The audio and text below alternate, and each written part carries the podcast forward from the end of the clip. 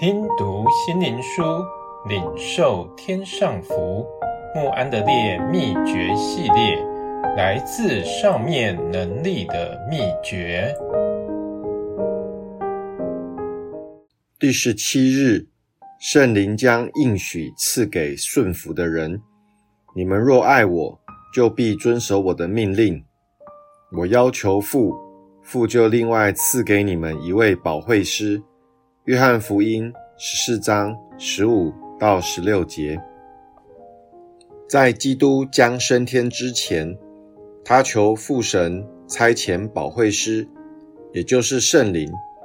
他不仅只求一次，而且这成为他代求的一部分。他长远活着，为我们代求。借着圣子，我们能与父神的灵不断交通。在此，我们可看到主在什么情况下应许赐下圣灵。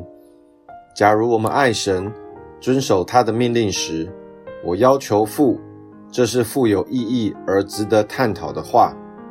我们急需要并能蒙福的教训，圣灵使我们能遵守父神的旨意。这种条件是合理而公义的。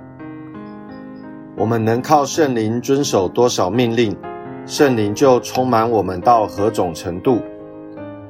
若我们愿意放下自己的意见，衷心接受这个真理，完全让圣灵引导，我们每天都会为圣灵所充满。让我们衷心向神宣告，我们愿意尽力遵守他的命令。并求他赐下能力，使我们守得更完全。不要听撒旦不信和懒惰等借口的为生，要毫不保留地降服在那位说：“你们若爱我，就遵守我诫命”的主面前。爱会使你实行他的命令。主耶稣不会骗我们，给我们一个突然的希望。他要给我们恩典，将他的爱放在我们心中。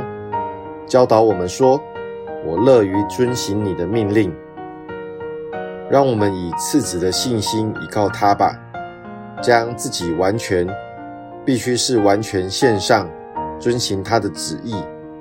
他将这美丽属灵的约放在我们里面。你们若遵守我的命令，就藏在我的爱里。父神也因此每天赐下新鲜的圣灵。